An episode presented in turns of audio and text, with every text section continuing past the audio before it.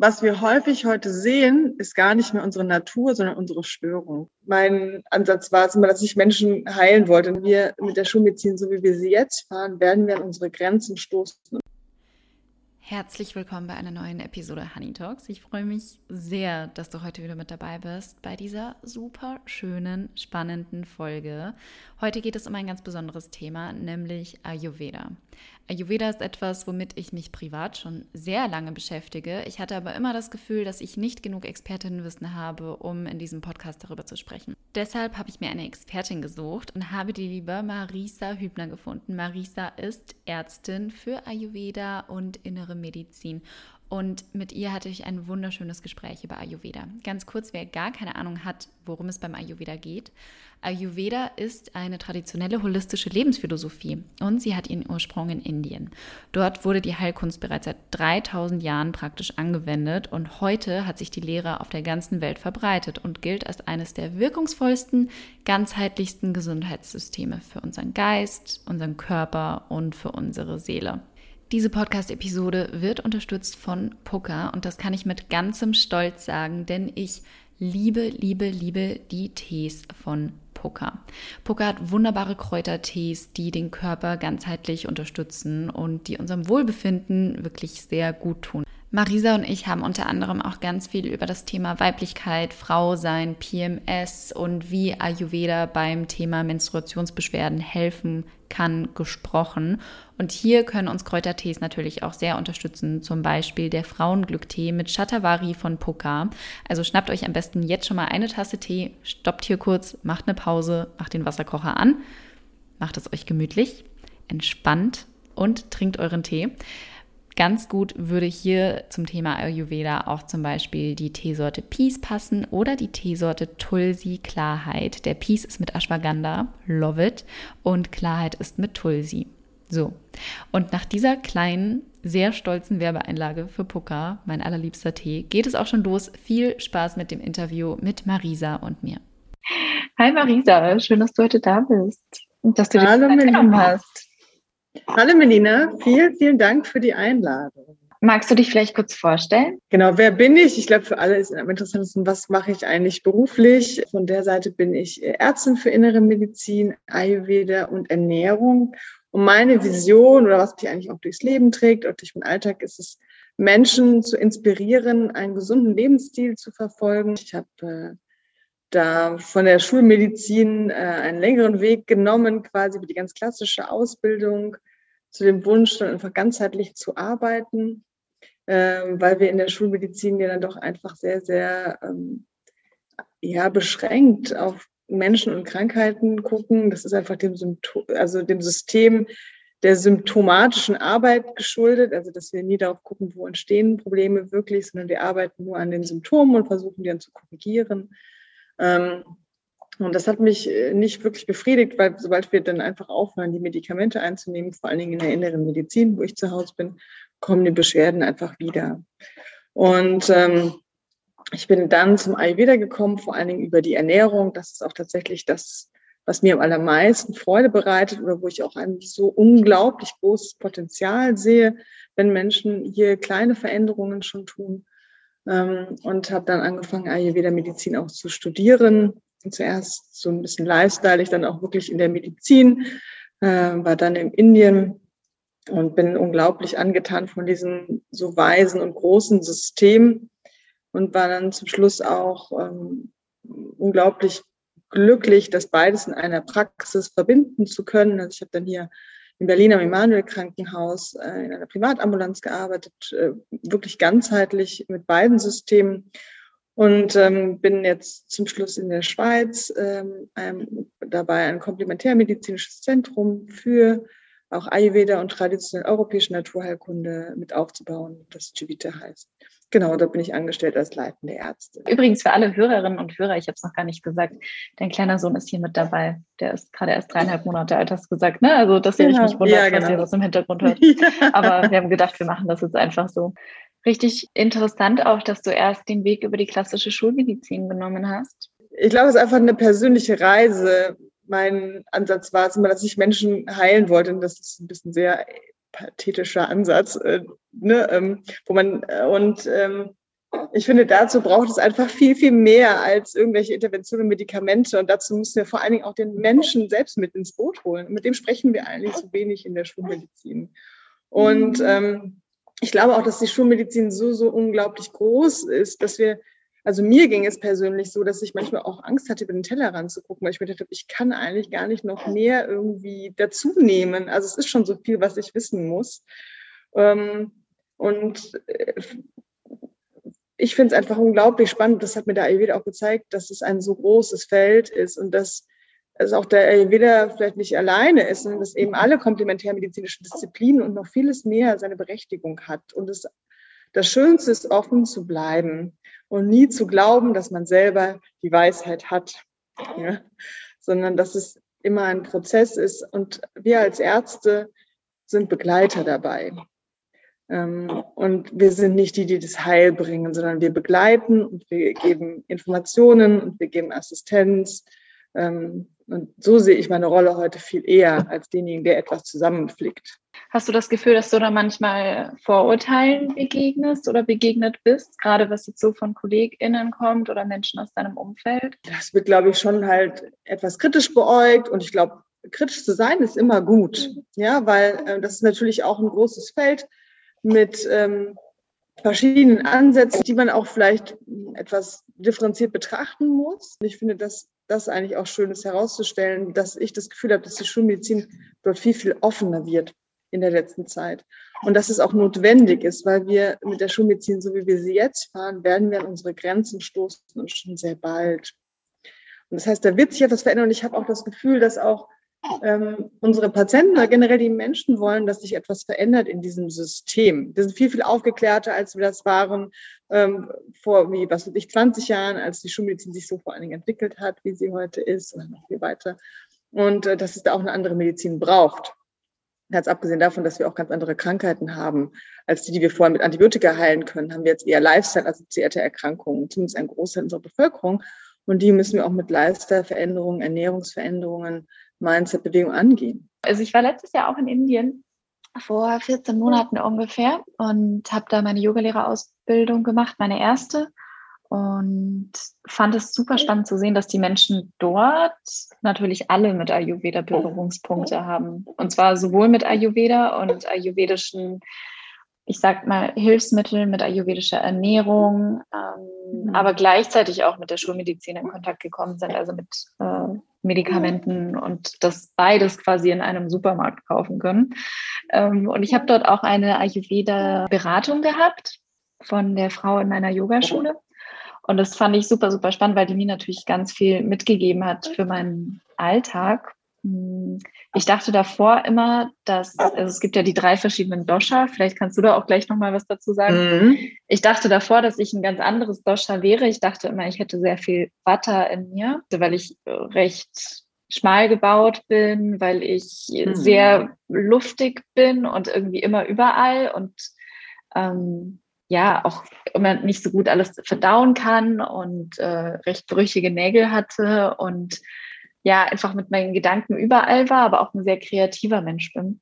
Ich habe irgendwie so gemerkt, dass ich vor allem innerhalb der letzten eineinhalb Jahre, glaube ich, doch gar nicht denke, dass es mein dominantes Dosha ist. Und ich glaube, dass mein Lifestyle der Jahre zuvor aber meine Watt, äh, meine Dosha eher so ins Ungleichgewicht gebracht hat. Ja, also in Indien ist das ja total vermischt. Ne? Also Ayurveda wird ja einfach auch so zu Hause angewendet. Ne? Also allein Ayurveda ist ja vielschichtig. Ne? Es geht ja um Lifestyle, es geht um Ernährung, es geht um Heilpflanzen, es geht um Praktiken, es geht, äh, Yoga gehört irgendwie auch mit da rein, also eine Schwesterdisziplin, es geht sehr viel um Mindset. Ne? Ähm, und das fließt da so in den Alltag mit ein und dann bestehen einfach Schulmedizin und Ayurveda-Medizin parallel, muss man sagen. Ne? Und die werden auch parallel, also parallel zueinander praktiziert. Das vermischt sich tatsächlich selten. Also es gibt da unterschiedliche Krankenhäuser, aber es wird meistens beides angewendet. So. Mhm. Und ähm, im Ayurveda, ähm, da denken wir sehr individuell. Es geht also darum, dass jeder Mensch eine Konstitution hat, die er von Geburt ähm, oder schon vor der Geburt quasi angelegt ist und die beschreibt wie so ein Fingerabdruck, wie er persönlich ist, ähm, wie sein Körperbau ist, wie sein Stoffwechsel funktioniert und zu welchen Krankheiten er vielleicht auch neigt und für was er anfälliger ist. Und diese Konstitution wird bestimmt durch die sogenannten drei Doshas. Doshas ähm, ähm, heißen eigentlich die Verderber und die sind als sogenannte Bioenergien zu verstehen. Das sind Vata, Pitta und Kapha, das hast du ja schon genannt. Und Vata ist so das Bewegungsprinzip, äh, das alles im Körper ähm, ja in Bewegung hält, ob das jetzt der Atem ist, ob das jetzt die Verdauung ist, zum Beispiel, ob das unsere Gelenke, unsere Muskulatur sind zum Beispiel. Dann haben wir Pitta, das ist das Transformations- oder Energieprinzip, also ein bisschen das Stoffwechselprinzip. Und Kapha, das Stabilitätsprinzip. Und all diesen drei Prinzipien sind auch bestimmte Eigenschaften äh, zugeschrieben. Also zum, zum Beispiel Vata ist kühl und trocken, rau, beweglich. Also was du gerade geschrieben hast, ne? brüchige Nägel zum Beispiel wäre etwas, was ein Vata-Typ auch haben könnte. Ja? Pitta ist mit hitzig, scharf, sauer, äh, flüssig beschrieben zum Beispiel. Also das kann eine hitzige Verdauungskraft sein oder die Neigung zu roten Hautausschlägen oder sowas, aber auch ein hitziges Gemüt. Ja? Und Kaffer ist stabil, feucht, ölig, ähm, schwer. Ähm, also sowas sehr Erdendes. Das ist irgendwie auch so ein bisschen die Stabilität zum Beispiel in unserem Körper, aber auch einfach so ein sehr beständiger Lebensstil zum Beispiel. Und wir selbst haben alle drei Doshas in uns aber in unterschiedlicher Ausprägung. Und es gibt jetzt den Vata-Typ, der hat mehr Vata und es gibt den Pitta-Typ, der hat mehr Pitta. Es gibt den Kapha-Typ, der hat mehr Kapha und es gibt auch Mischtypen. Und unser Ziel im Leben ist es eigentlich, unsere eigene Natur zu kennen und nach dieser Natur zu leben. Denn sowohl durch Inneres als auch durch Äußeres wird dieses Gleichgewicht eigentlich permanent gestört. Und das verursacht dann Beschwerden. Und was wir häufig heute sehen, ist gar nicht mehr unsere Natur, sondern unsere Störung. Also unterscheiden zwischen Prakriti, der Natur, dem ursprünglichen Gleichgewicht unserer Doshas, und Vikriti, der Störung. Also die Doshas, wie sie heute sind, aber wie sie gar nicht natürlich in uns angelegt sind. Und deswegen ist es gar nicht so einfach, manchmal selber mit so Tests, die es auch im Internet äh, zu finden gibt, sein eigenes Dosha zu bestimmen, weil wir häufig das sehen, was heute vorliegt und das gar nicht mehr unsere Natur ist. Also mein Tipp, jeder, der so einen Dosha-Test mal machen möchte, geht da mit der Haltung daran, wie war ich eigentlich als 12-, 16-Jähriger, Jährige. Ja, weil das ist noch viel eher, wo wir unsere Natur haben. Und wenn man mit der Haltung von heute umgeht, dann sieht man viel eher, was überwiegt und dann kann man sich viel mehr Gedanken dazu machen, wie könnte ich da aufpassen, dass nicht noch eins überbordet. Denn sobald die aus dem Gleichgewicht kommen und eins überhand nimmt, gibt es eben entsprechende Beschwerden. Ne? Genau, und das Prinzip eigentlich, wie komme ich zu meiner eigenen Natur, ist immer mit Gegensätzlichem. Also versuchen immer dann die Doshas äh, mit Gegensätzlichem auszugleichen. Also Kaltes mit Warmem, Bewegtes mit Stabilität zum Beispiel. Spannend, ja. Also sowas Ähnliches hat mir die Ayurveda-Doktorin auch in Indien gesagt. Ähm, sie hat mir zum Beispiel empfohlen, dass ich mehr ölige Sachen zu mir nehmen kann, damit mm. mein Watter nicht völlig explodiert. Ähm, dass ich gerne mal, wenn ich irgendwo schlafen sollte, gucken soll, dass ich im Erdgeschoss schlafe, damit ich geerdet werde. Ein ähm, bisschen langsameres ja, ja. Yoga machen, also mehr Yin-Yoga und weniger Ashtanga. Ähm, und einfach mal ein bisschen mehr chillen soll. Also wie du gerade schon gesagt hast, ich glaube halt auch, dass ja unsere Konstitution natürlich beeinflusst ist durch unseren Lebensstil. Also ich wohne zum Beispiel auch in Berlin und das macht natürlich auch total viel mit einem. Mhm. Und ich persönlich, also ich weiß nicht, wie du das ah. siehst, ich sehe da eigentlich auch gar keinen, ähm, ja, gar keinen Grund, warum das der Schulmedizin widersprechen sollte, weil die geht ja auch von Genetik aus und Konstitution im Menschen. Ähm, und es ist ja ganz klar, dass jedes Lebensmittel, jeder ja. Lebensumstand, jede Veränderung Menschen anders beeinflussen wird. Ja, genau. Es gibt ja, ich finde, es gibt ja so viele spannende Ansätze der Medizin. Es gibt einmal die Genetik, von der wir immer dachten, die bestimmt uns. Viel stärker finde ich eigentlich auch die Epigenetik. Das ist eigentlich, welche Gene wirklich angeschaltet sind. Es ist ja nicht so, dass alle Gene, die wir in unserem Chromosomensatz haben, äh, dass die auf einmal ablaufen, sondern es gibt einfach welche, die an sind und welche, die aus sind. Und das verändert sich auch. Und das wird bestimmt durch unterschiedliche andere Dinge. Es gibt das Darmmikrobiom. Super spannend, das noch viel mehr irgendwie auch in unserem Organismus macht, als wir das immer dachten. Und es gibt unglaublich große Daten und wissenschaftliche Untersuchungen dazu, dass es hier auch einen Einfluss hat auf unsere genetische Ebene, also welche Gene werden eingeschaltet und welche nicht. Und das verändert sich durch das, was wir essen, durch das, wie wir leben. Also das ähm, ist einfach, da ist einfach so eine große Vielfalt drin und so ein großes Potenzial auch, dass wir haben, einen Einfluss darauf zu nehmen. Also wir sind nicht so auch der Opfer zum Beispiel unserer Gene, wie wir das häufig der Schulmedizin ja denken, sondern wir können es selbst beeinflussen. Und das, was der Ayurveda eigentlich macht. Der Ayurveda ist gar keine Medizin eigentlich, sondern ein Gesundheitssystem. Also eine Lebensphilosophie, die uns zeigen soll, wie wir gesund leben und wie wir gesund bleiben.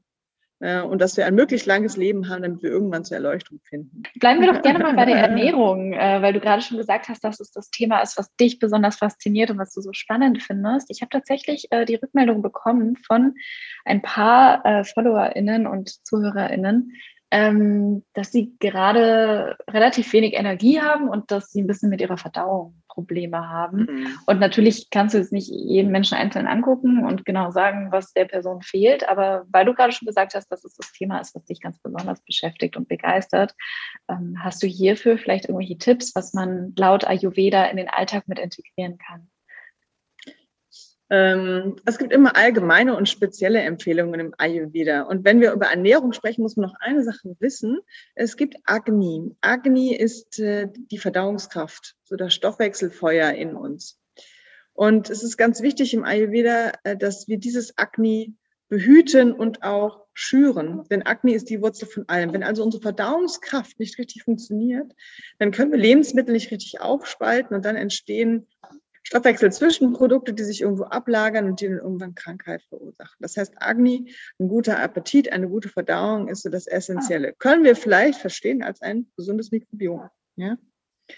Ähm, und es gibt drei Grundregeln, die so für alle gelten und das ist leicht, äh, warm und ähm, regelmäßig, würde ich sagen.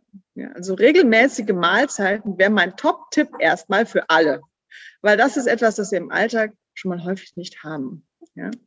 Und regelmäßige mhm. Mahlzeiten auch zu Zeiten, äh, die unserem Stoffwechsel entsprechen. Also zum Beispiel wirklich mal mittags die Hauptmahlzeit einzunehmen. Das ist hier aus einer Ayurveda-Perspektive, wo wir denken, dass dort Agni besonders stark ist, sinnvoll, sondern auch aus schulmedizinischer, wo wir mittlerweile wissen, dass es auch bestimmte Enzyme gibt, bestimmte Gene gibt, die zu bestimmten Uhrzeiten am besten funktionieren im Körper. Und mittags, das war die Verdauungskraft oder die Verdauungsleistung am besten. Dort werden vor allen Dingen eben Stoffwechsel auf oder verdauungsunterstützende Enzyme ausgeschüttet. Also mittags eine Hauptmahlzeit zum Beispiel einzunehmen, das wäre ein Top-Tipp, ja. oder regelmäßig. Wow, okay. Weniger Snacks. Ja. ja. also das ist wirklich das. Erstmal damit anfangen. Und da, mit solchen kleinen Sachen kann man schon viel bewegen. Weil wenn wir permanent essen, verdauen wir nie zu Ende aus eiwischer Sicht. Ja, und unser Verdauungsfeuer wird so ein bisschen erschöpft Lagen. Ja, also das so ein mhm. bisschen zu schüren, indem wir einfach Mahlzeiten, Pausen machen, was ja jetzt auch mit dem Trend des Intervallfastens äh, äh, unterstrichen wird, muss man sagen. Und dann aber auch zum Beispiel mit Gewürzen zu unterstützen. Ja, Ingwertee zum Beispiel jetzt noch in der kühleren Jahreszeit kann ganz toll dazu beitragen, nochmal die Verdauungskraft zu stärken. Wo das jetzt bei jedem individuell liegt, warum da Verdauungsbeschwerden sind, das ist, muss man echt gucken, ne? weil da gibt es ganz unterschiedliche Dinge, wo da das Problem liegt. Also ich mache, glaube ich, ganz gute Pausen zwischen meinen Mahlzeiten, aber ich liebe es halt tagsüber zu snacken und ich snacke auch sehr viel Obst und ich weiß, dass das eigentlich nicht so gut für mich ist. Ich habe tatsächlich auch noch die Frage bekommen, was du vom Ölziehen hältst. Ist das was, was du praktizierst? Ist das was, was du empfiehlst? Also, also auf jeden Fall das Ölziehen was ich empfehle. Also das gehört in die Morgenroutine des Ayurvedas. Und wenn ich jetzt meine professionelle Zahnreinigerin hier in Berlin frage, dann ist die auch etwas, was die beobachtet, was wirklich einen deutlichen Unterschied macht. Ne? Also in der Keimreduktion im Mund ähm, und einfach zur Pflege der Schleimhäute und zur Kräftigung auch des Schleimhäute und des Zahnfleisches. Und da kann man jetzt, wie du gesagt hast, Kokosöl verwenden. Normalerweise würde ich auch mal Sesamöl zum Beispiel empfehlen. Also das ist dann schon mal flüssig. Ah. Kokosöl zum Beispiel, wenn wir das äh, im Bad stehen haben, dann ist das nicht immer flüssig. Ähm, aber das kann man auch einfach individuell abstimmen. Also zum Beispiel jemand, der auch zu Entzündungen neigt in der Schleimhaut, hier würde ich Kokosöl empfehlen, weil das noch ein bisschen kühlende Qualitäten hat.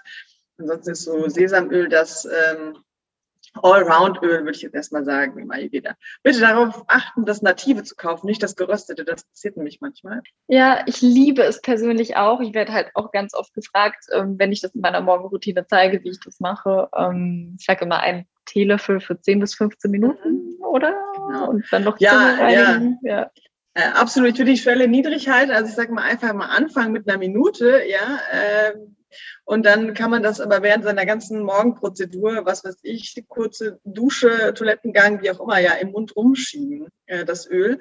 Äh, und dann fünf bis zehn Minuten ist natürlich super. Ja, ja das ist äh, wirklich, das war ein Game Changer. Ich hatte nämlich einmal im Jahr normalerweise eine Entzündung an der linken Mandel und mir wurde schon immer gesagt, ich muss die rausnehmen lassen und meine Eltern waren da total dagegen. Und seit ich Ölziehen mache, passiert das nicht mehr. Wenn ich aber zum Beispiel mal wirklich für drei, vier Wochen verreist bin, jetzt gerade passiert das nicht, aber bis vor zwei Jahren war das noch der Fall.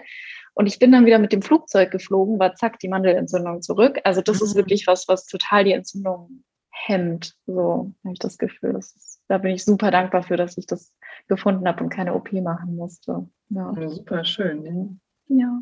ja. du hast ja gerade schon ähm, deinen Sohn mit dabei gehabt und äh, da wollte ich auch noch mit dir über das Thema ähm, Menstruation sprechen, was auch eine häufige mhm. Frage war. Thema Menstruation, Thema Frau sein, Thema Weiblichkeit, äh, auch im Ayurveda und im Ayurveda-Prinzip.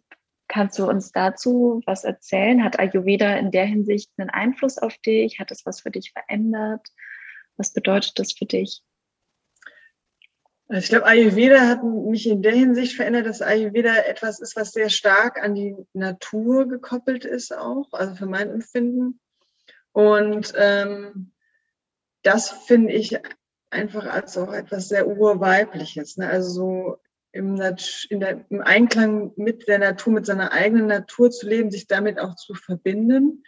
Deswegen habe ich den Ayurveda auch so als einen Schritt nochmal zu meiner persönlichen Weiblichkeit auf jeden Fall erfahren, weil diese Gesellschaft, in der wir leben, vor allem also Medizin oder generell dieses sehr Erfolgsstreben, sehr stark, ähm, diese sehr schnelle, sehr maskuline Gesellschaft, in der wir leben. Äh, also hab, zumindest habe ich das so empfunden, auch mit sehr, sehr vielen Dingen, die man nicht beeinflussen kann. Ne? Also in der Medizin war es einfach Schichtdienst, äh, ne? also das beachtet einfach auch keine Rhythmen und nichts. Ja? Und die Frau tickt aber anders. Ja? Also wir haben einfach unsere Rhythmen, äh, allein die Periode, ja, oder die Men der Menstruationszyklus allgemein. Und, ähm, und verschiedene das heißt, Rhythmen und nicht nur einen. Ja, also natürlich, das ganze Leben ist einem Rhythmus unterworfen und wir Frauen spüren das immer noch mal mehr. Und das gilt es aber im Ayurveda auch zu beachten. Also es ist durchaus auch ein System, was Jahreszeiten berücksichtigt, was ähm, quasi was für den Menstruationszyklus berücksichtigt, etc. etc. Ja. Ähm, und ähm, zum Thema Weiblichkeit im Ayurveda, da finde ich tatsächlich also zum einen findet es eine Beachtung, dass da überhaupt ein Unterschied ist. Das gibt es ja in der Schulmedizin fast gar nicht, dass jetzt irgendwie Frau und Mann, außer dass er jetzt irgendwie andere Geschlechtsorgane hat, dass es äh, quasi da einen Unterschied gibt. Na, es gibt ja auch keine Studien für Frauen und Männer, wo Medikamente unterschiedlich getestet werden oder sowas, wo wir denken, es ist alles gleich. So. Nein, ähm, es wird nicht getestet. Das war übrigens so ein ha Entschuldigung, ich muss dich kurz unterbrechen. Ich wusste das so lange nicht. Ne? Ich wusste so lange nicht, dass in der Schulmedizin normalerweise nie das Geschlecht getrennt wird. Und dass es seltenst Studien gibt, wo überhaupt gesagt wird, ob an, an, Männern oder an Frauen getestet wurde und was die verschiedenen Wirkungen waren. Ich wusste das ja. so lange nicht. Ich glaube, es also so. normalerweise, ich glaube, die, also wenn das sich nicht verändert hat in den letzten fünf Jahren, äh, ist es so, dass die ersten Studien immer an gesunden jungen Männern gemacht werden. So, also und danach wird das größer, die Gruppe, an der getestet wird. Aber trotz allem ne, ähm, wird das überhaupt nicht berücksichtigt. Und ich finde es einfach immer wieder wichtig, im Ayurveda generell seine Natur zu verstehen. Und da gehört das Weibliche dazu. Ja, aber die Natur einfach der Doshas zu verstehen und dann in seinem eigenen Rhythmus zu leben. Hast du vielleicht noch Tipps für Periodenbeschwerden? Ja, äh, die Frage ist, was für Beschwerden? Äh, denn das ist nicht so einfach. Ne? Also die Frage, im Ayurveda sind wir sehr, sehr eigenschaftenorientiert. Ich finde Ayurveda, das hat ein Professor von mir mal gesagt, ist ein Denken in Eigenschaften. Und die Frage ist, was hat denn jemand für Beschwerden? Ist es das eher Schmerzen zum Beispiel oder ist es Müdigkeit und Abgeschlagenheit, Stimmungsschwankungen? Es ist äh, Heißhungerattacken oder irgendwie aggressive Stimmung gegenüber der Umgebung. Also es gibt ja so viele unterschiedliche Periodenbeschwerden. Ja. Und äh, die haben unterschiedliche Ursachen. Ja? Also zum Beispiel, wenn ich Schmerzen habe, ist das eher ein Symptom, was in den Kreis von Vata-Beschwerden führt oder kommt. Ja, wenn ich jetzt zum Beispiel eher zu Pickeln neige, zu Hautausschlägen, äh, wenn ich dann auch irgendwie eher aggressiver bin oder gereizter bin in der Zeit, dann ist es eher etwas, was in die Pitta-Bereich gehört. Und äh, Müdigkeit, so Heißhunger auf Süßes zum Beispiel und so weiter, ähm, oder auch Wassereinlagerungen, ne, das gehört eher in den Kafferbereich. Und dann können wir eben entsprechend dessen auch Gegenmaßnahmen erreichen oder an, anstoßen. Zum Beispiel, wenn ich jetzt eher kafferdominierte Beschwerden habe, dann eignet sich zum Beispiel eine etwas leichtere, warme Kost, ja, ähm, keine Milchprodukte zum Beispiel in der Zeit äh, oder zum, einfach äh, leichte Bewegung, sowas. Wenn ich wartedominierte Beschwerden habe, dann sollte ich mich da irgendwie wirklich pflegen und nähren in der Zeit. Also auch warm essen, aber etwas nährenderes Essen, erdendere Praktiken ausführen etc. Sehr ruhiges Yoga zum Beispiel, wie du es schon angesprochen hast. Hm. Ja, das war auf jeden Fall etwas, was auch meinen Zyklus nochmal beeinflusst hat. Ich hatte meine Periode zum Beispiel fast ja, eineinhalb Jahre nicht. Und ich glaube, das war auch so eine Zeit, in der sehr viel Watter bei mir unterwegs war, beziehungsweise wo ich sehr viel unterwegs war, sehr viel geflogen bin, ähm, sehr viel gereist bin, sehr unregelmäßig gegessen habe, sehr viel gearbeitet habe, sehr viel Stress hatte. Ähm, und mich da mehr zu erden und ähm, ja, mich ganzheitlich um mich zu kümmern, äh, war, glaube ich, ein Teil dieses Wegs, dann meine Periode auch wieder zu bekommen und mhm. auf meinen Zyklus zu achten. Also es gibt auch einfach Heilpflanzen im Ayurveda, die wirklich die Frau von innen unterstützen können. Ja. Und es gibt wirklich so, im Ayurveda haben wir unterschiedliche äh, Beschreibungen für Heilpflanzen, auch Klassen, ich weiß gar nicht, wie ich das gut beschreiben soll. Ähm, aber da gibt es die Gruppe der Rasayanas. Das sind sogenannte Verjüngungsmittel. Bei uns würde man vielleicht auch als adaptogene Pflanzen beschreiben, die einfach dazu dienen, unsere Widerstandskraft zu, irgendwie zu stärken, uns in unser Gleichgewicht zurückzuführen, egal ob das jetzt nach oben oder nach unten in ähm, Dysbalance geraten ist. Und da gibt es zum Beispiel Shatavari. Shatavari ist die Heilpflanze für die Frau. In allen Lebenslagen kann man fast sagen. Ähm, und äh, die hat das auch im Namen, äh, das heißt, mich übersetzt, die die 100 Männer hat. Und Shatavari zum Beispiel ist auch eine Pflanze, äh, die helfen kann in Situationen wie zum Beispiel eine Amenorrhoe, wie du das dann hattest, also die Periode nicht zu erhalten oder übermäßige Beschwerden. Da muss man immer mal schauen. Also wenn man jetzt wirklich Beschwerden hat ne, oder irgendwie ein Problem, dann ist das nicht damit mal gelöst, dass man irgendwie eine Pille nimmt oder ein Pulver nimmt. Ähm, aber es kann auf jeden Fall unterstützend wirken bei vielen Beschwerden. Wenn man jetzt wissen möchte oder bestimmtes, wirklich eine bestimmte Frage hat und wissen möchte, wie kann ich das anwenden, dann lohnt es sich wirklich zu jemandem zu gehen und sich beraten zu lassen, einfach mal so eine Konsultation zu machen, so eine Ayurveda-Konsultation. Also der Ayurveda ist so tief, ich weiß nicht, ob man den in einem Leben verstehen kann, also zumindest hier in der westlichen Welt und ob man den auch nur mit durch das Studium von durch Bücher und äh, Lehre erlernen kann oder ob es da noch eine andere Ebene zu braucht, weiß ich. Darf ich dich noch ähm, persönlich fragen, was vielleicht etwas ist, was du gerade in deinem Alltag versuchst auszubalancieren ähm, durch Ayurveda oder durch deinen Lebensstil oder etwas, ja, was dich gerade beschäftigt oder was du dir für die Zukunft wünschst? weiß nicht, ob es so ein Thema Balance ist, aber generell, was ich mir so für meine Zukunft jetzt einfach wünsche, ist, du hast ja gesagt, ich habe ein Baby bekommen vor drei Monaten und das fand ich einen ganz spannenden Prozess, ähm, so diese Weiblichkeit mehr zu spüren. Also das ist, ich finde, das ist so eine unglaubliche Kraft, die da in uns Frauen wohnt.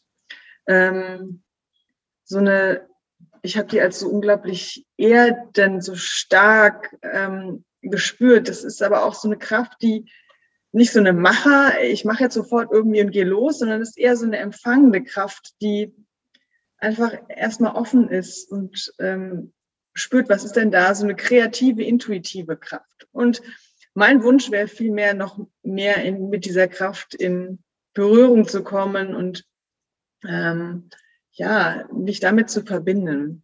Dass man da so passiv ist im Prozess Schwangerschaft und Geburt. Also man empfängt einfach etwas und man gibt etwas, ohne dass man selbst etwas aktiv dafür tut. Und äh, bevor wir jetzt uns entschieden haben, Kinder zu kriegen, habe ich auch gedacht, oh Gott, ne, was ist, wenn das jetzt nicht klappt und keine Ahnung, dieser Stress aus dem Freundeskreis, viele machen da ganz viele Jahre und so weiter ist auch den Wunsch loszulassen. Ja, und einfach in dieses Empfangen zu gehen. Und mein Professor hat wirklich gesagt, wenn jemand zum Beispiel keine Kinder kriegt, dann ist etwas anderes für ihn im Leben bestimmt. Ne? Also entweder man hat da einen Weg und es klappt irgendwann, aber ich habe auch bei vielen erlebt, tatsächlich im Bekanntenkreis, wenn sie diesen Wunsch losgelassen haben, dass es dann irgendwie geklappt hat. Ja, ich will nicht sagen, dass das immer so ist, aber dass manchmal diese Anhaftung uns auch blockiert. Ja, und das ist wirklich, äh, dass wir dann einfach etwas anderes mit dieser ganz wundervollen Energie tun können, die wir in uns tragen. Ich finde, das waren ein paar wunderbare abschließende Worte von Marisa und ein sehr, sehr, sehr inspirierendes Gespräch. Zumindest für mich. Danach ist die Internetverbindung leider so schlecht geworden, dass ich hier beim Schnitt nichts mehr machen konnte. An dieser Stelle also nochmal vielen, vielen Dank an Marisa. Falls ihr irgendwelche Fragen an sie habt, ich packe euch alle Infos zu ihrer Person nochmal in die Show Notes. Ich hoffe sehr, euch hat die Folge gefallen und noch ein paar abschließende Worte zu meinem Partner heute, Poker-Tees. Ich liebe Poker wirklich sehr. Es sind wunderbare, leckere Tees in Bio-Qualität, die es eigentlich mittlerweile fast überall zu kaufen gibt. Ich trinke fast jeden Morgen eine Tasse Poker und zusammen mit meinen ganzen anderen ayurvedischen Bräuchen, über die ihr jetzt wahrscheinlich ein bisschen mehr wisst, finde ich, ist es eine wunderbare Unterstützung in meinem Alltag. Deswegen ja, schnappt euch gerne mal wieder eine Tasse Poker-Tee, macht es euch damit gemütlich. Ich hoffe, der heutige Podcast hat euch gefallen und wir hören uns beim nächsten Mal. Vielen, vielen Dank, dass du heute mit dabei warst.